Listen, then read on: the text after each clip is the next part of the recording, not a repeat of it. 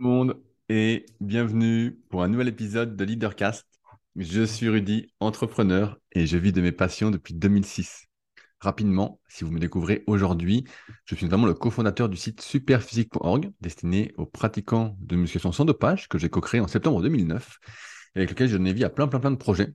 Ce serait un peu long de tous les énumérer. Et si cela vous intéresse, vous pouvez en trouver une grande partie sur superphysique.org. Deux projets sont plutôt euh, cachés, secrets, euh, pas accessibles au grand public, mais vous pouvez toutefois y avoir accès en me contactant via le lien qui se trouve dans la description. Euh, c'est le Super Physique Gym, donc ma salle à proximité d'Annecy.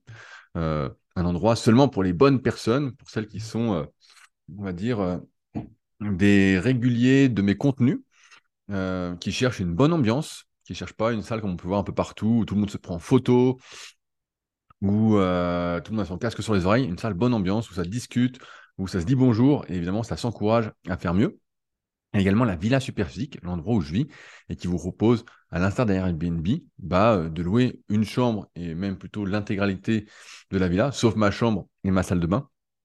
Euh, pour ceux, évidemment, aussi qui sont des réguliers de mes contenus et qui souhaitent en plus bah, échanger peut-être autour d'un repas ou refaire le monde pour découvrir cette magnifique région qu'est Annecy et ses alentours. Donc si ça vous intéresse, pareil, il y a un lien dans la description pour me contacter et ce sera avec plaisir. Aussi, deux autres sites sur lesquels vous pouvez retrouver d'autres de mes projets. Le premier, c'est rudicoya.com, sur lequel je propose du coaching à distance depuis 2006. J'étais le tout premier en musculation, ainsi que des livres et formations, livres que j'envoie chaque semaine de manière dédicacée.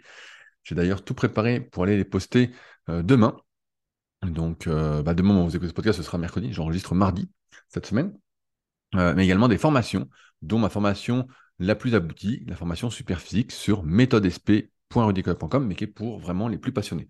Et enfin, mon site secretdukayak.org, sur lequel vous pouvez retrouver évidemment des interviews de champions et de championnes, et également d'entraîneurs, qui sont assez euh, transversaux à d'autres disciplines. Donc, ça peut vous intéresser.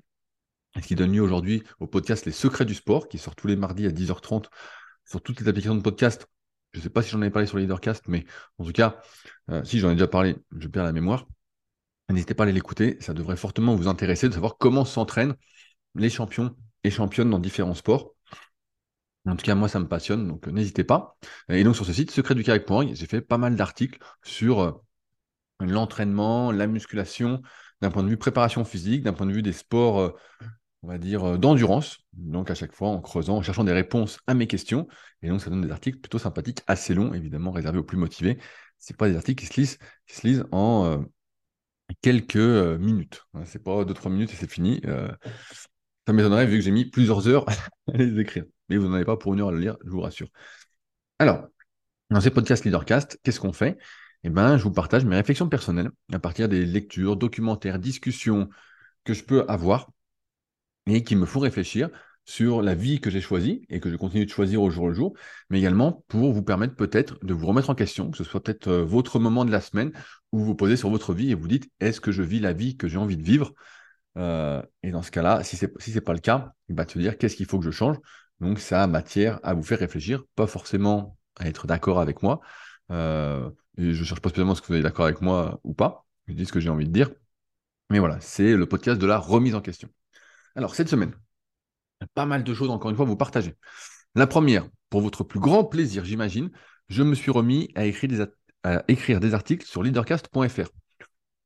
Pour information, euh, mon webmaster est en train de refaire mon site leadercast.fr, donc il va faire bientôt peau neuve, il sera euh, tout beau, tout, euh, design, je ne sais pas si c'est le mot, mais il fera plus neuf, parce que j'avais fait un tout petit design, un truc tout bidon, tout seul, à l'époque. Donc là, on va le professionnaliser, même si je ne vais rien professionnaliser du tout derrière.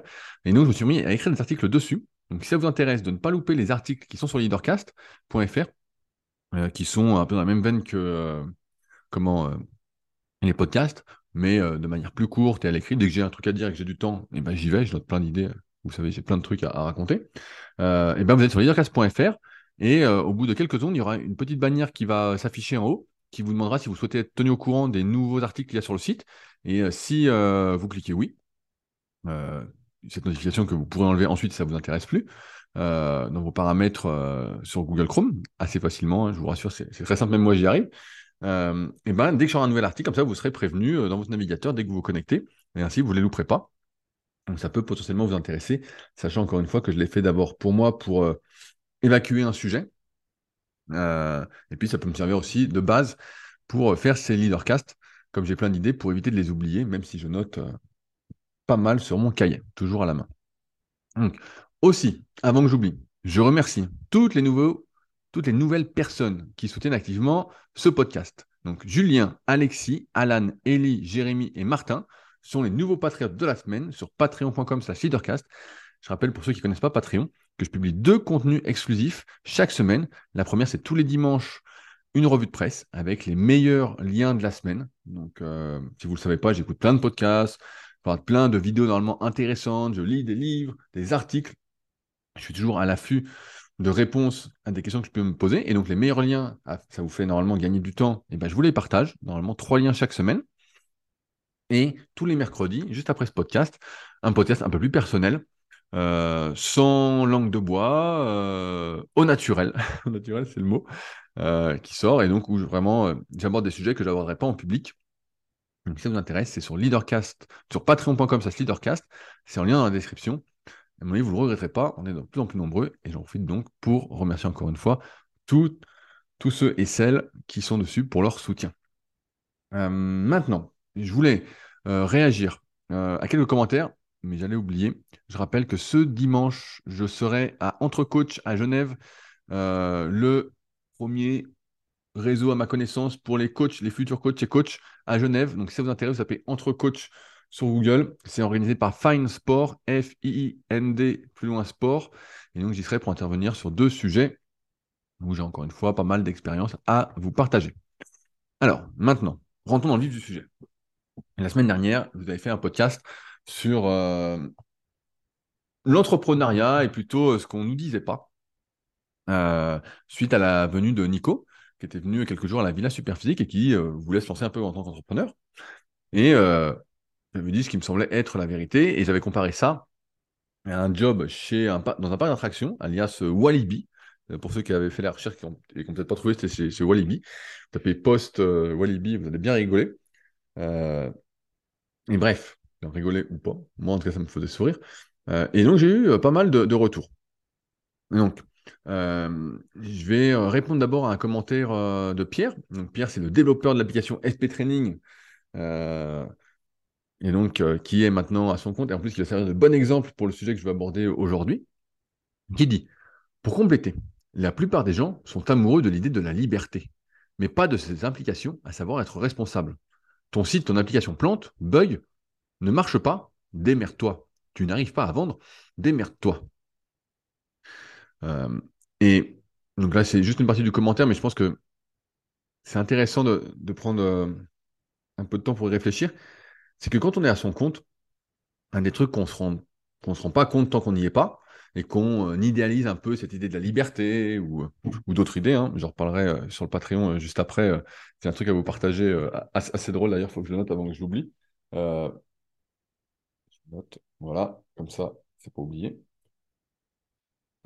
Euh, c'est qu'on est souvent amoureux de certaines idées, on se dit ça a l'air génial, c'est exactement ça que je voudrais faire.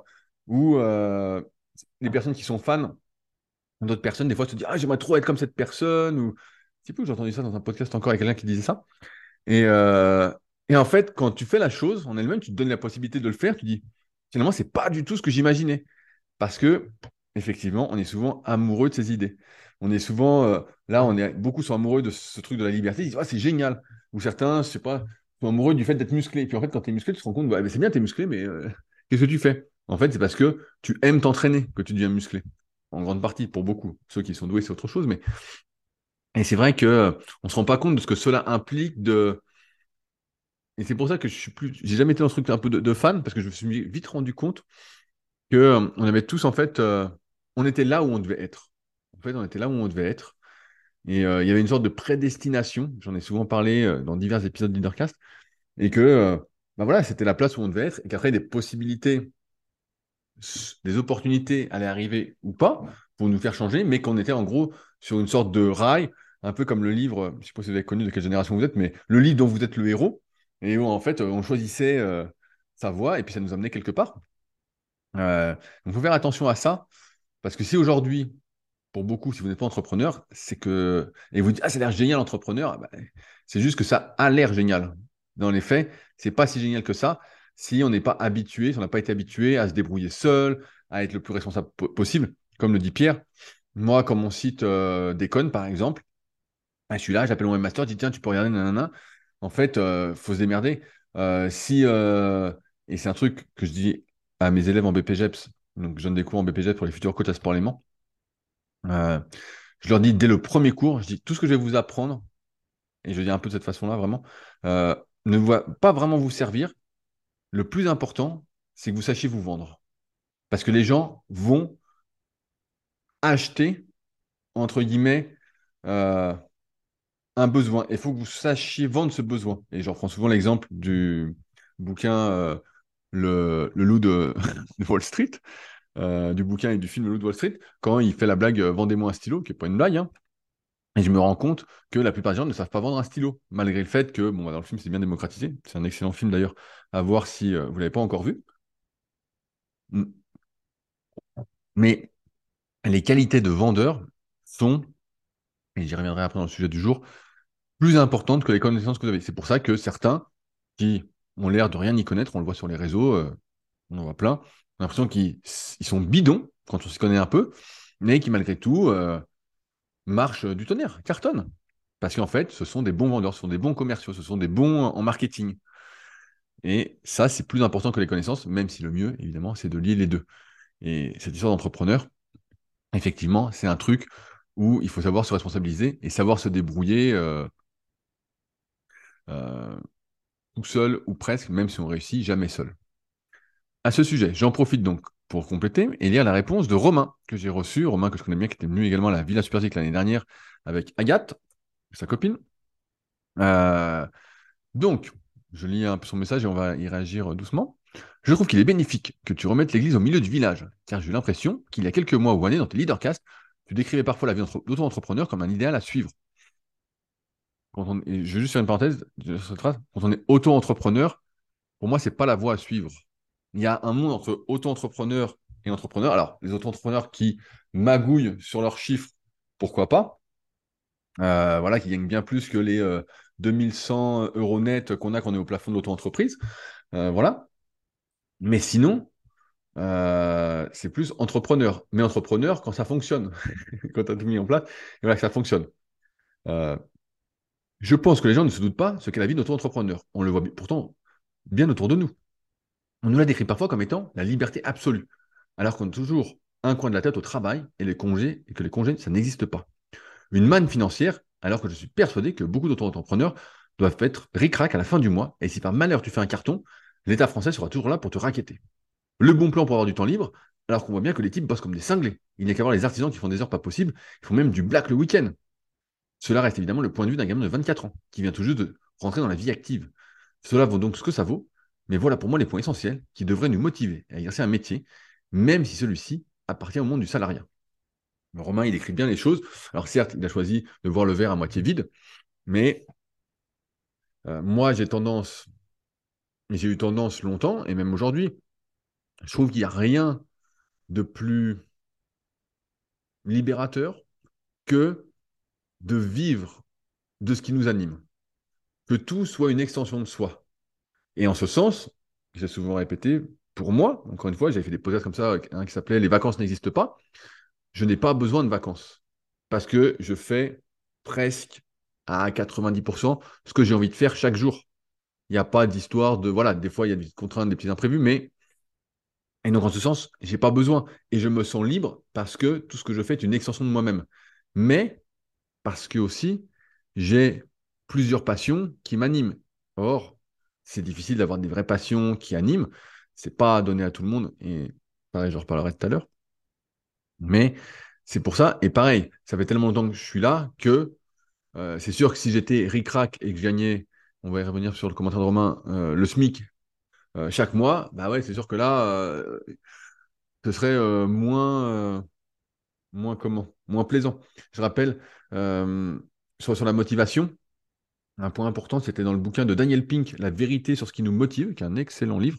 D'ailleurs, tous les livres des éditions La Clé des Chances et les petits bouquins jaunes sont souvent euh, super hein, pour 6, 7, 8 euros. C'est vraiment top.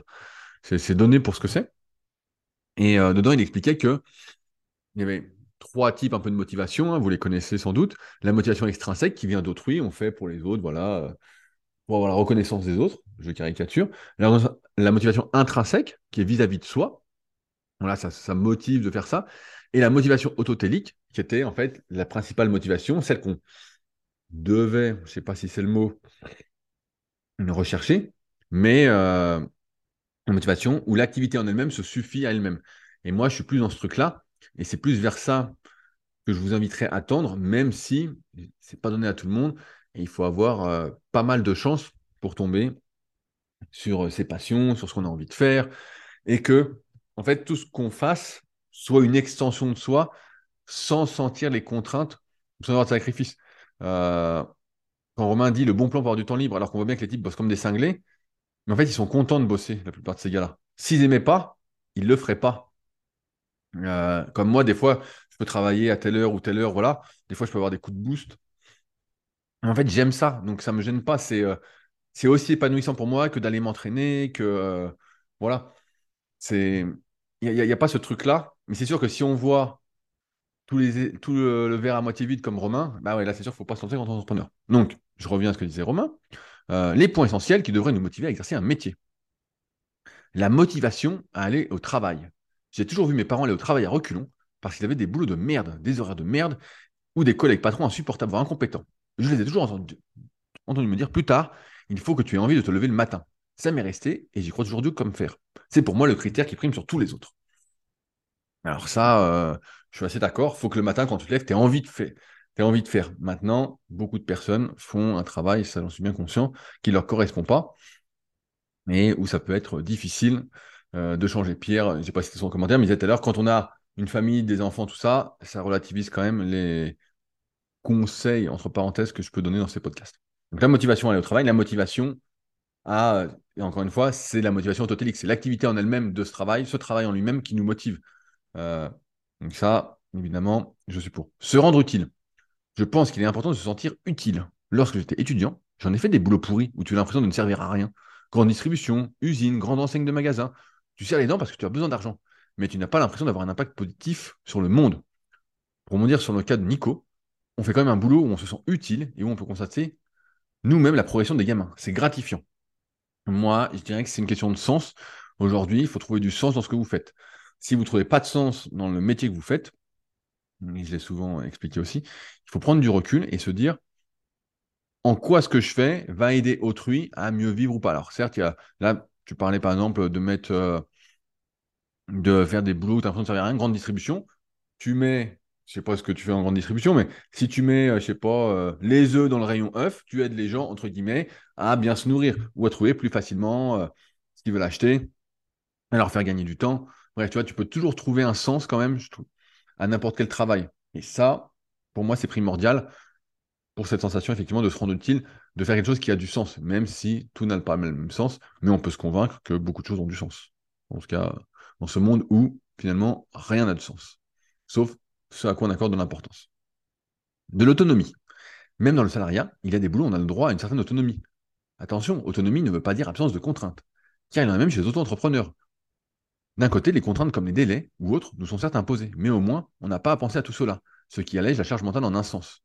De ce que j'ai pu parfois entendre sur le monde du salariat, généralement, si on est efficace, on n'a pas non plus grand monde sur le dos, et on dispose d'un champ d'action plus vaste.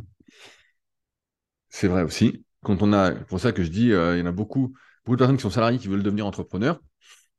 Moi, j'ai quand même l'impression que la plupart des boulots salariés laissent quand même une grande place à la liberté je me, souviens, je ne vais pas donner de nom, euh, d'expériences qu'on m'a racontées, où en fait, euh, s'il y en a qui veulent rien glander de la journée, ils glandent rien de la journée, ils bossent un tout petit peu, et puis voilà.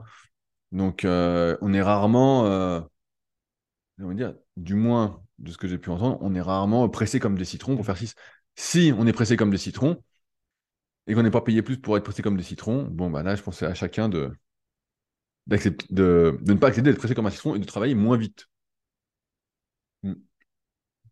Mais il y a une certaine liberté, c'est sûr, à être, euh, à salarié. On a beaucoup de boulot. Enfin, l'argent, par souci d'honnêteté, celui-ci, je le place comme normaliste parce que le frigo ne se remplit pas tout seul. avec un SMIC, on ne fait quand même pas grand-chose.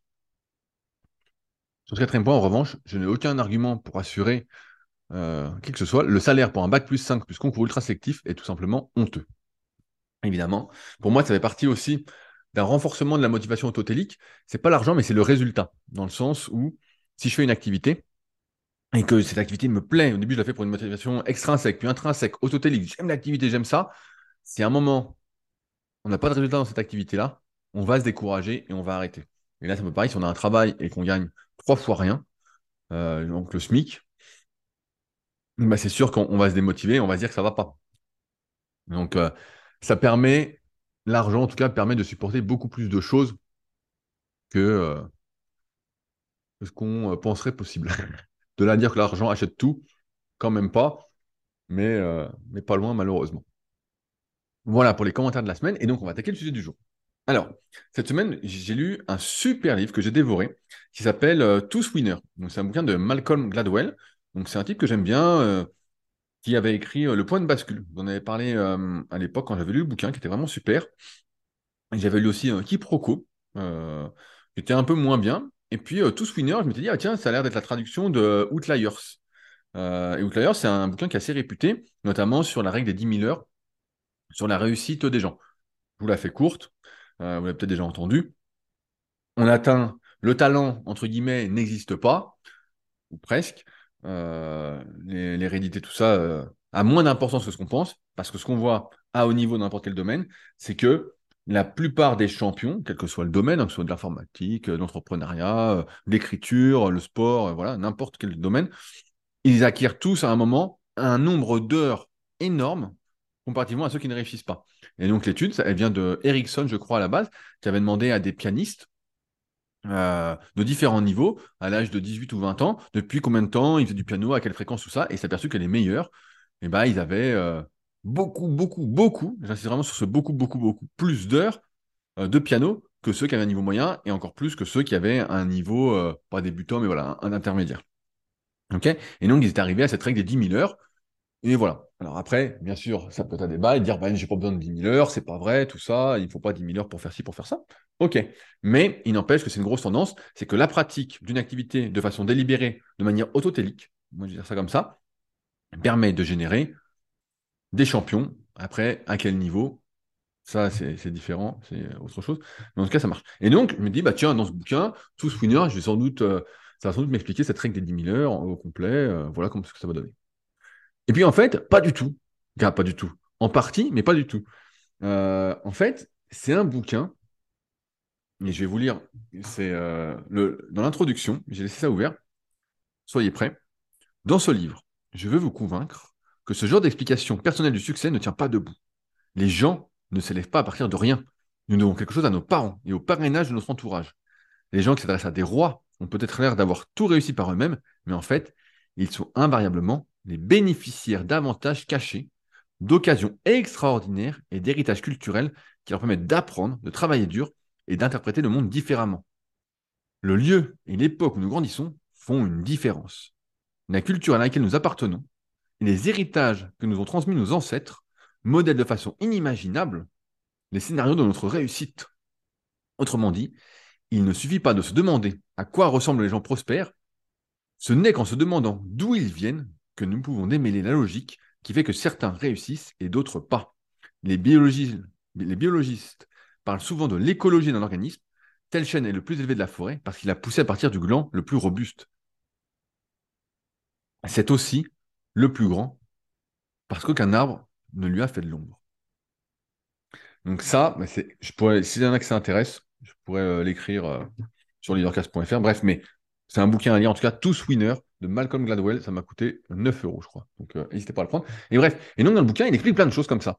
Vraiment, il montre par A plus B, donc comme d'habitude, chaque information est à prendre avec des pincettes, mais que beaucoup de choses, en fait, sont une histoire de circonstances. En fait, la, réussite, ce n'est que ça. Alors, on, le sait. Je l'ai souvent dit, je sais pas, depuis que je suis gamin que je fais du sport, je le sais. La réussite, c'est multifactoriel.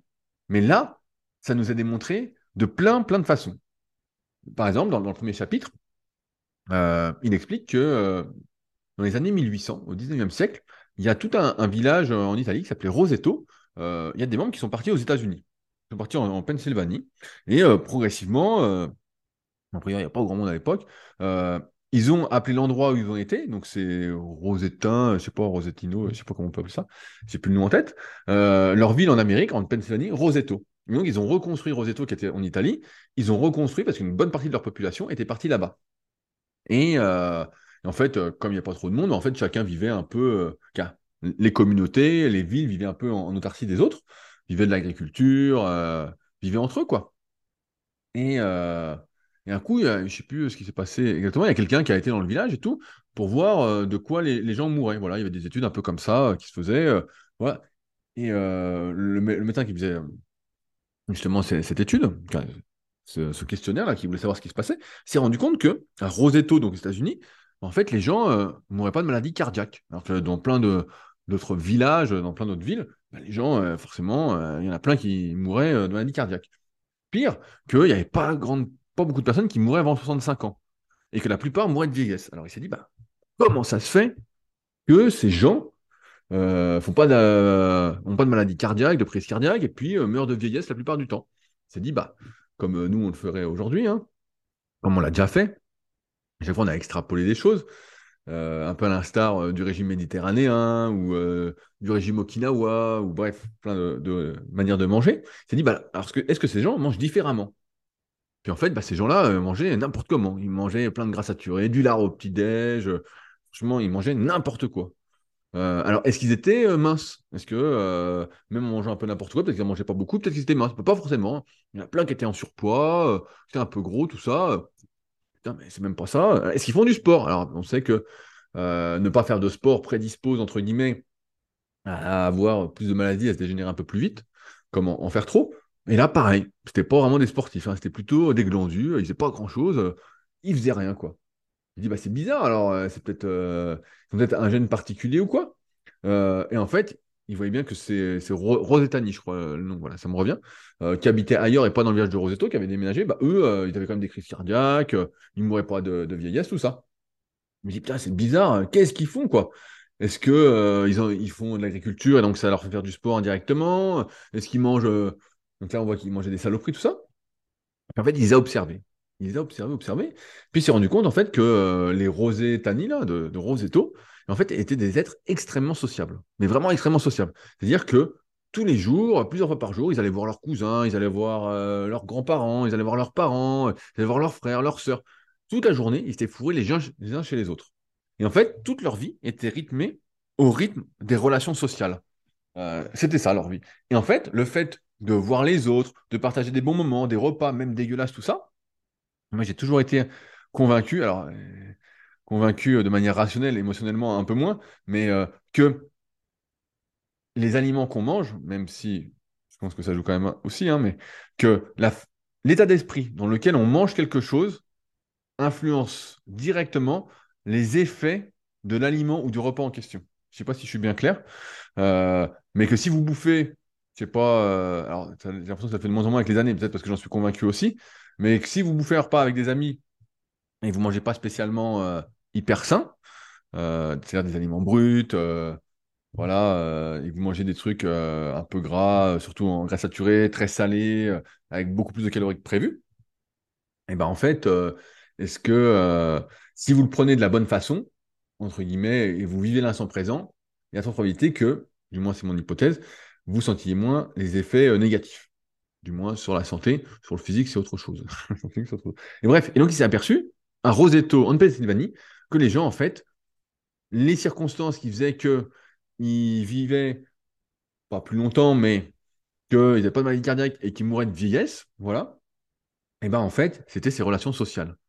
Et donc là, je dis, mais c'est incroyable en fait. À chaque fois, on cherche la solution euh, miracle, on cherche toujours le truc euh, original, l'alimentation, le sport, le fait d'être mince, le fait de manger moins que ses besoins. Il y a eu toute une tendance, et il y a encore, sur le fait de manger moins. Le jeûne intermittent, on le voit, voilà, faut pas bouffer le matin, nan, alors que bon, pour moi, c'est une connerie. Mais, euh, et à partir de là, donc, euh, Malcolm Gladwell explique plein de choses intéressantes. Euh, j'en ai mis une bonne partie d'ailleurs dans un article sur Leadercast s'appelle euh, Un concours de circonstances sur leadercast.fr si vous voulez souhaiter aller lire l'article. En plus, Euh, donc déjà, il y a le bon moment. Euh, l'auteur nous explique que par exemple, pour Bill Gates, quand on lui demande comment il a réussi, il dit bah, j'ai eu beaucoup de chance. Et donc il dit bah, analysons cette histoire de chance. Et en fait, il s'avère que Bill Gates, il est né en 1955. et donc, bah, l'auteur montre qu'il y a plein de personnes qui sont nées en 1954-1955 qu'il était dans l'une des seules villes, dans tous les États-Unis, l'une des seules villes, il y en a 2, 3, 4 de mémoire, où il y avait un ordinateur auquel il pouvait avoir accès presque de manière illimitée dans son école. À l'époque, les ordinateurs, bah, c'était euh, très très peu courant, en 1968. Et que grâce à ça, bah, il s'est pris d'une passion avec son pote Paul Allen, qui avait pratiquement le même âge que lui, qui était né en 54. Et que ce concours de circonstances a fait qu'ils ont pu accumuler un nombre d'heures énorme. Donc, on voit encore cette différence, comme je disais tout à l'heure, par rapport aux joueurs de piano, aux pianistes. Euh, monstrueux, qui fait qu'ensuite, eh ben, ils ont développé des logiciels, ils ont fait Microsoft, ils ont fait Windows, etc. Et ça, ça n'a été possible que parce qu'il était là, qu'il était né au bon moment, comme d'autres qui ont révolutionné l'informatique. Hein. Si on prend euh, Steve Jobs, si on prend, il donne d'autres exemples de personnes que j'ai plus en tête qui sont moins connues. Euh, par exemple, ceux qui ont créé euh, Sun Microsystem, il parle, je crois, c'est John, j'ai oublié son nom exact. Mais bref, comme vous allez lire le livre, ça va le faire. Mais d'être né au bon moment pour être au bon endroit, justement, à bon moment, quand il avait 13-14 ans, on fait de lui qu'il a pu devenir. S'il était né 5 ans plus tôt, genre en 1950, c'était mort. S'il était né 5 ans plus tard, c'était mort. D'autant plus que il a fait les bonnes rencontres. Il a rencontré des professeurs qui l'ont aidé, qui l'ont motivé, qui lui ont fait, entre guillemets, euh, qui l'ont aidé, on va dire, à mettre le pied à l'étrier, à vraiment euh, se mettre, comment on peut dire, en action. Parce que si vous tombez sur quelqu'un, vous le savez, quand on est gamin, tombez sur quelqu'un qui vous dit T'es pas doué pour ça, tu n'y arriveras jamais, t'es pas fait pour ça, nanana, bah souvent tu le prends pour argent comptant, alors que la vie de la personne, avec le recul, on sait que ça vaut rien, mais ça peut nous marquer à vie, et ensuite on fait rien. Euh, et donc, il donne un autre exemple qui est exactement l'inverse. Il y a un type qui s'appelle, euh, j'ai oublié, son nom, Chris quelque chose, Chris Langan, ou je sais plus quoi, bref. Un, type qui avait 104, qui a toujours, a priori, peut-être qu'il est toujours en vie, 195 de QI. Et donc, ce, type, un, Américain, il était euh, considéré comme l'homme le plus intelligent du monde, 195 de QI. Et donc, ils se sont dit, putain, mais c'est incroyable, 195 de QI. type, il, il, doit avoir tout réussi dans sa vie il doit être archi-milliardaire, il doit avoir tout créé, euh, c'est fou, quoi. Et en fait, ils sont intéressés à ce type-là, donc a fait des jeux télé, des trucs comme ça, et ils se rendus compte, en fait, le type n'avait rien fait, car rien fait. Il a galéré toute sa vie. En fait, il était né dans une famille pauvre, au mauvais moment, entre guillemets, pas dans les bonnes années, au moment euh, d'une révolution de quelque, chose, et je vais revenir après, par exemple, pour mon exemple personnel, pour imaginer un peu tout ça. Mais le mec était né pour au moment. Ensuite, euh, je crois son père s'était barré. Il était le dernier d'une famille euh, nombreuse, donc personne ne s'occupait de lui. Ils n'arrêtaient pas de déménager parce qu'ils n'avaient pas d'argent. Donc il n'avait pas le temps de se faire euh, des vrais amis, des vraies relations sociales. Ensuite, il a été à. Comme il était un peu surdoué, et eh ben l'école, ça se passait pas bien. Et au lieu de tomber sur des professeurs qui, ont décelé en lui justement cette euh, plus grande faculté à réfléchir, le fait que ça tournait beaucoup plus vite dans son cerveau, mais en fait, il s'est fait un peu exclure malgré le fait qu'il ait des bonnes notes dans les contrôles, des trucs comme ça. En fait, sa vie n'a été qu'un enchaînement de malchance, de manque d'opportunités, d'autant plus que, comme il n'a pas eu une vraie éducation avec ses parents, et eh ben en fait, il n'a pas développé ce qui est, je reviens tout à l'heure à ce qu'on disait euh, sur euh, la, vente, une, intelligence sociale, une intelligence relationnelle, comme c'est bien expliqué dans le bouquin référence que vous devez absolument lire si vous ne l'avez pas fait, Comment se faire des amis de Talk Energy. Le titre fait pas rêver, mais je vous invite vraiment à le lire, il est super il n'a rien développé. Et donc, au final, il n'arrivait pas à s'exprimer euh, de la bonne façon, il n'arrivait pas à communiquer de la bonne façon. Et euh, au final, 195 de QI, on se dit, putain, le type aurait dû vraiment faire des trucs de fou. Et au final, il l'a pas fait, donc il est un peu interviewé dans le bouquin, et il explique que lui, bah, à la fin, il a fini dans un ranch avec une ferme, et qu'il était super content de tout ça, voilà, femme, enfant, mais qu'il comprenait pourquoi il n'avait pas réussi, parce qu'il n'avait pas eu ses opportunités. Et d'ailleurs, à ce sujet, c'est assez intéressant aussi, cette histoire de QI. Je sais pas euh, quel est votre avis sur le sujet J'avais lu il y a très longtemps le bouquin euh, L'intelligence émotionnelle et j'en avais fait beaucoup, beaucoup, beaucoup de podcasts. J'en ai d'ailleurs fait toute une vidéo sur euh, la formation super physique sur le sujet parce que c'était vraiment un super bouquin, bouquin de Daniel Goldman. Et donc en fait, dans l'Occident, à chaque fois, on se dit c'est le QI. Donc c'est notre capacité à raisonner logiquement, voilà, à compter, bref. C'est ça qu'on détermine comme l'intelligence. Or, l'intelligence a de multiples aspects. Et ce qui compte le plus aujourd'hui, j'en suis presque persuadé, c'est cette intelligence relationnelle. Cette intelligence, on va dire pratique, à pouvoir communiquer avec les gens, à pouvoir échanger avec les gens, à pouvoir euh, ouais, échanger, communiquer, parler, discuter. Or, ce Chris, euh, je crois que c'est Chris Lagan ou Chris Langan, ben lui, il n'avait pas ça parce qu'il n'avait jamais eu le temps de l'apprendre. Il n'a jamais eu le temps de se faire vraiment des amis avec qui discuter. Il changeait sans arrêt de professeur. Ses parents n'étaient jamais là. Je crois, voilà, comme je disais, son père s'était barré. Euh, il n'a jamais pu développer tout ça. Et malgré le fait qu'il ait un QI exceptionnel, il n'a rien changé. Et à partir de là, pareil, dans le bouquin, c'est bien expliqué. Ils ont fait euh, un test euh, sur, sur le QI. leur idée, c'était de dire est-ce que ceux qui ont le plus gros QI sont ceux qui réussissent le plus? Et donc, ils ont fait une étude comme ça sur plus de 30 ans, sur 30-40 ans, en prenant euh, des enfants qui avaient plus de 130 de QI, donc je ne sais plus à partir de quel âge, mais voilà, ils avaient testé, ils avaient plus de 130 de QI, et ils se sont dit, bah voilà, euh, on va les suivre toute leur vie pour voir ce qu'ils deviennent. Et donc on se serait dit, bah tiens, tous ces enfants-là, euh, est-ce que ceux qui ont 130, ceux qui ont 150, ceux qui ont 170, il y a une grosse différence derrière, voilà, sachant que 130 c'est déjà un, bon QI, a priori. Voilà. La moyenne doit être autour de 100. Et voilà, autour, plus de 130 de QI, en général, c'est super. et donc, ils se sont aperçus, avec les années, qu'en fait, passer au-delà justement de 130 de QI, les différences de QI n'influençaient absolument pas sur ce que vous alliez faire, sur la réussite que vous alliez avoir. C'était les autres formes d'intelligence qui allaient vous faire vous démarquer, en plus d'être au bon endroit au bon moment. Bah là, ils avaient pris des personnes de, la même génération, mais ça n'allait rien changer. Et donc, ce truc de toujours, toujours, toujours plus, moi, ça me fait penser, j'en parle souvent dans les podcasts, euh, notamment les Superphysique podcasts. Je me souviens toujours de ce passage dans le bouquin La Force de Michel Pradet et de d'autres auteurs dont j'ai plus le nom, euh, qui explique que passer 130 kilos au développé couché pour les sauteurs à la perche, ça sert absolument à rien. Et ils ont même, ils ont même remarqué d'expérience, d'empirisme, que c'était plutôt néfaste à la performance. Et là, bah, c'est un peu pareil. C'est que moi, j'ai envie de dire, quand tu es trop d'eau dans quelque chose, bah, tu n'as pas tendance à euh, vouloir développer les autres pans du truc. Je fais une petite pause café, je suis en train de le finir. Tout ça pour dire que plusieurs fois dans le bouquin, nous est bien expliqué, preuve à l'appui, histoire à l'appui, que la réussite, alors après, on pourrait débattre de voilà ce qu'est la réussite euh, pour chacun, on n'a pas tous la même définition, ce n'est qu'une histoire de circonstances. C'est le bon endroit, le bon moment, rencontrer les bonnes personnes. Ça, j'en parle sans arrêt de l'environnement, c'est hyper important. Si vous rencontrez un bon prof, ça peut changer votre vie. Vous étiez à l'école, moi je me souviens, j'avais une prof en allemand avec qui ça fitait bien.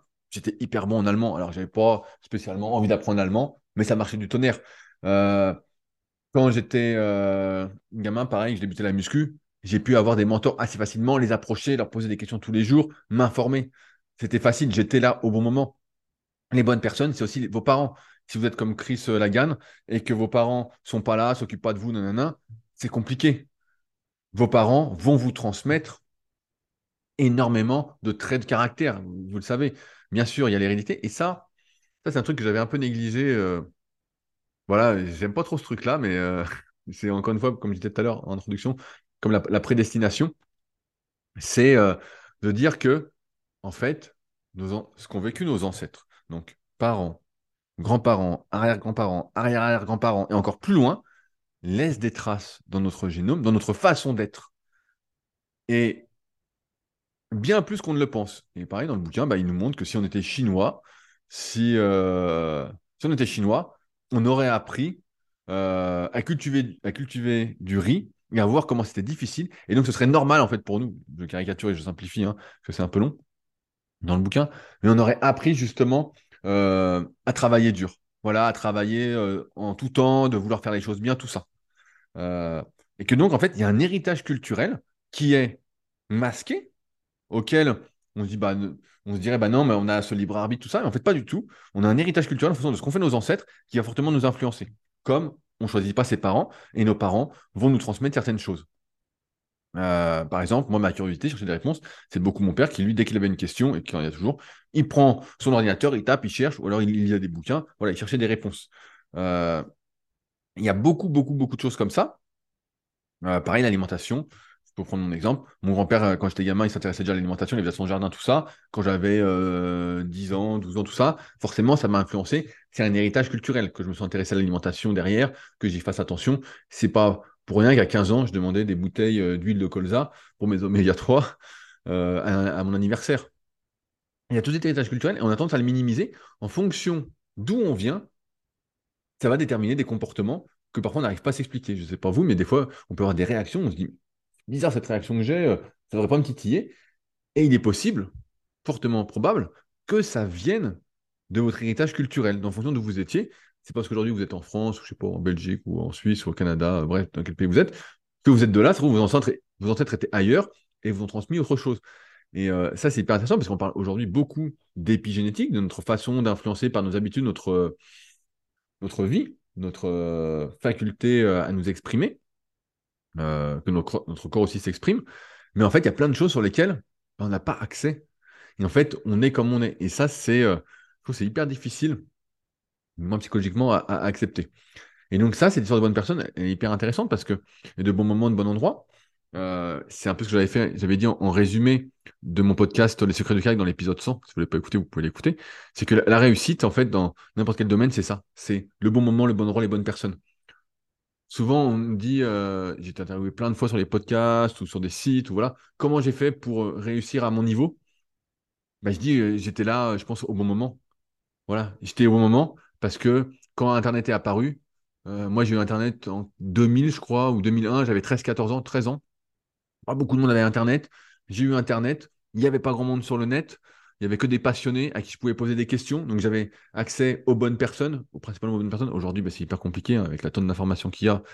C'est surtout facile de faire n'importe quoi et de ne pas savoir donner la tête. Qui a raison? Je sais pas, il y a plein de questions comme ça. Qui a raison? Qui a raison? Je ne sais plus donner de la tête.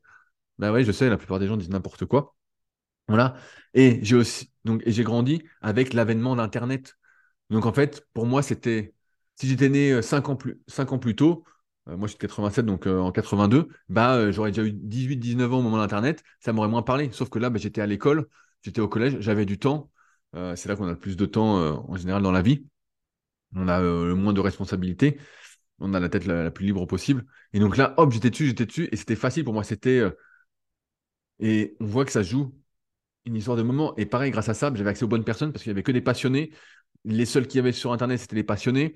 Et ensuite, quand on faisait des rencontres, avec les forums, mais il n'y avait pas grand monde en fait. Il n'y avait que des passionnés, encore une fois. Donc j'avais tout de suite accès aux bonnes personnes facilement qui m'ont, euh, entre guillemets, euh, mis sur la bonne voie. Quand j'avais des questions, je pouvais passer un coup de téléphone à des gars qui étaient préparateurs physiques euh, de footballeurs professionnels, à des gars qui écrivaient des bouquins de muscu, des gars qui avaient 20 ans d'entraînement. C'était énorme en fait. Mais ça, ça a été conditionné par le bon moment et les bonnes rencontres. Comment s'est créé Super Physique Je reprends un exemple, c'est pas compliqué. Euh, j'ai 13-14 ans, j'arrive sur les forums de muscu. Je vois qu'il y a des. Je mets un peu de temps euh, à parler, voilà, je pose des questions, je lis surtout. Ensuite, je réponds aux questions quand j'ai un peu plus d'expérience, voilà, un peu plus de connaissances vu que je lisais tout ce qui, existait. Euh, il y a des rencontres, j'y vais, je vois que des passionnés. C'est comme ça que je rencontre Fabrice et tout le gang des putois, on s'appelait comme ça parce qu'on s'entraînait sur l'île de Puto, faire des tractions des dips tous les samedis matins. Et voilà, et c'est comme ça que des opportunités sont créées, un entourage s'est créé. Et quand j'ai eu l'idée de super physique, je me disais, bah tiens, j'aimerais faire avec un tel, parce qu'un tel, je pense qu'il peut faire ci, avec un tel, avec un tel. Des opportunités se, créent. Et finalement, on a tendance à se dire que la vie, c'est pas une question de chance. Voilà, on aimerait que ce soit pas qu'une question de chance, mais en fait, il y a une grosse part de chance. Il y a une énorme part de chance. Si vous, naissez, vous naissez au mauvais moment, il donne l'exemple euh, d'un juif qui est devenu un, avocat, euh, un avocat à, succès. Euh, son père était hyper travailleur, tout ça, mais sauf que son père, il est passé par les deux guerres mondiales, quoi. Donc son père, à chaque fois, il était freiné, tout ça, il n'avait pas de possibilité, euh, il y avait l'antisémitisme à fond, il était cuit. Son fils qui est né bien plus tard, lui, il n'y avait plus tout ça, il a pu faire ce qu'il voulait, il y a eu des opportunités, donc c'est expliqué aussi dans, le bouquin. Je crois que c'est Joe, Joe Flom, si je dis pas de conneries, mais j'ai plus le bouquin, j'ai prêté le bouquin, forcément. C'est un super bouquin, donc euh, quand je trouve un super bouquin, je le prête à tous les gens que j'aime bien. on va dire, on lit le livre, lit le livre, lit le livre. Euh, et je l'ai lu en deux jours, tellement il était bien. Donc euh, ça fait longtemps que c'est pas arrivé. Et j'en ai profité d'ailleurs pour commander tous les livres de Malcolm Gladwell qui vont bientôt arriver. Comme ça, je vais tout lire du même auteur. C'est souvent un truc que je fais, et c'est d'ailleurs un truc que je recommande quand vous cherchez des informations sur quelque chose, c'est de prendre une seule source. Si vous voyez une source qui vous plaît, vous dites, ah tiens, ça, ça fit bien, dévorez tout le contenu de la personne. Mais tout, tout, tout, tout. Vraiment, allez-y à fond, à fond, à fond. Et à partir de là, comme ça, vous aurez déjà un avis, euh, moins une ligne de conduite, un truc qui ne va pas vous embrouiller. Parce que c'est rare qu'une personne, entre guillemets, se contredise, sauf si elle évolue, mais dans ce cas-là, on parlera, je pense. Et euh, voilà, une personne à la fois. Et moi, j'aime bien faire ça pour les bouquins ou même pour les podcasts. Ou j'aime pas écouter. Euh, parce que chaque personne en plus a son propre langage, ses propres expressions. Parfois c'est difficile et en plus ça fait gagner du temps. Bref, continue là-dessus. La réussite, c'est une question de chance en fait. C'est une question d'opportunité. Certes, on peut se créer des opportunités. On peut euh, rentrer en contact facilement avec des gens. On peut aller voir les gens. On peut. Aujourd'hui, c'est beaucoup plus facile qu'avant parce qu'on peut se déplacer aussi beaucoup plus facilement. Mais il n'empêche que si on n'est pas né au bon moment pour être là au moment où il y a une révolution qui se crée, comme là bah, en ce moment avec l'intelligence artificielle. Voilà, euh, si aujourd'hui vous avez, euh, pas, il n'y a pas de jeunes, je pense, qui m'écoutent comme ça, mais 12, 13, 14 ans, 15 ans, bah forcément l'intelligence artificielle, tout ça, ça va vous parler, vous allez grandir avec. Ça va être simple. Aujourd'hui, si vous avez 50 ans, 55 ans, 60 ans, l'intelligence artificielle, vous en avez rien à foutre. Donc vous allez passer à côté du truc. Est-ce que c'est grave, pas grave? Je sais pas. Mais et dans, le bouquin, c'est bien montré, encore une fois, quand on est au bon moment, eh ben, il y a plein de choses qui se font plus facilement. Au bon endroit, bah, c'est encore mieux. Exemple de Bill Gates, mais il y a plein d'exemples aussi.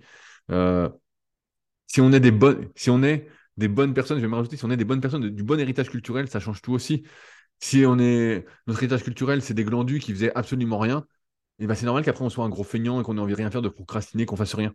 Mais parce que c'est ancré, c'est ancré en nous, au plus profond de nous. Donc c'est compliqué. Alors bien sûr, on va dire, tiens, j'essaye de faire ci, je fais des efforts, des efforts. On peut changer un peu mais on ne pourra pas revenir sur des générations et des générations, sur, euh, même avec la plus grande volonté du monde. Et c'est pour ça aussi qu'on est tous différents et que c'est, pour moi, euh, une erreur de prendre exemple sur les personnes qui réussissent et de se dire, ah voilà, elle a réussi comme ça, c'est comme ça que je vais faire.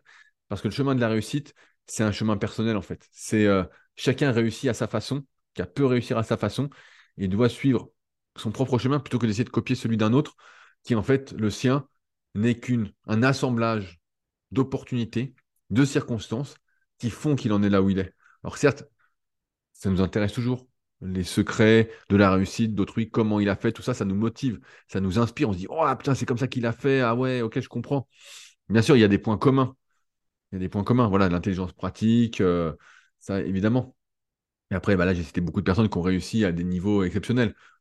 Comme je disais tout à l'heure, la réussite, ça peut avoir plusieurs définitions propres à chacun. Pour certains, ce sera juste euh, voilà, faire ce qu'il a envie de faire de sa vie euh, à chaque instant.